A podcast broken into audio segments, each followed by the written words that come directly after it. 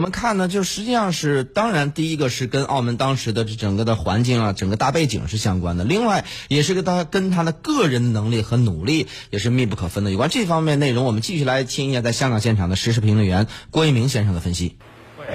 这个应该说他个人的过人的这种能力啊、魄力，能够驾驭当时在澳门那样一个复杂的那个一个地方，开赌业并不是一个普一般的这个行业，能够驾驭和政府和各地的势力能够摆平啊，然后当时有人说，就说他在澳门嘛，称雄澳门。这个赌业四十年。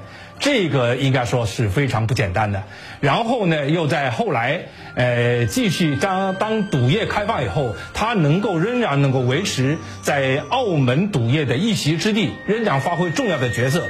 这也是应该说，尽管到后来他年事已高，影响力开始有所下降，但是余威仍在，他的这个势力仍在，所以应该说。他的一生，包括他在澳门所建立的工业，跟他个人的过人的这样一种魅力、魄力和能力有很大的关系。不愿染是与非，怎料事与愿违。心中的花枯萎，时光它却不回。但愿洗去浮华。去一身尘灰，再与你一壶清酒话一世沉醉。不愿人是与非，怎料事与愿违。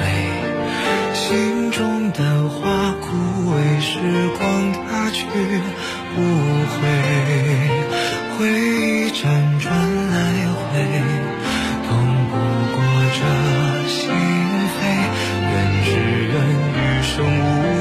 随花香远飞。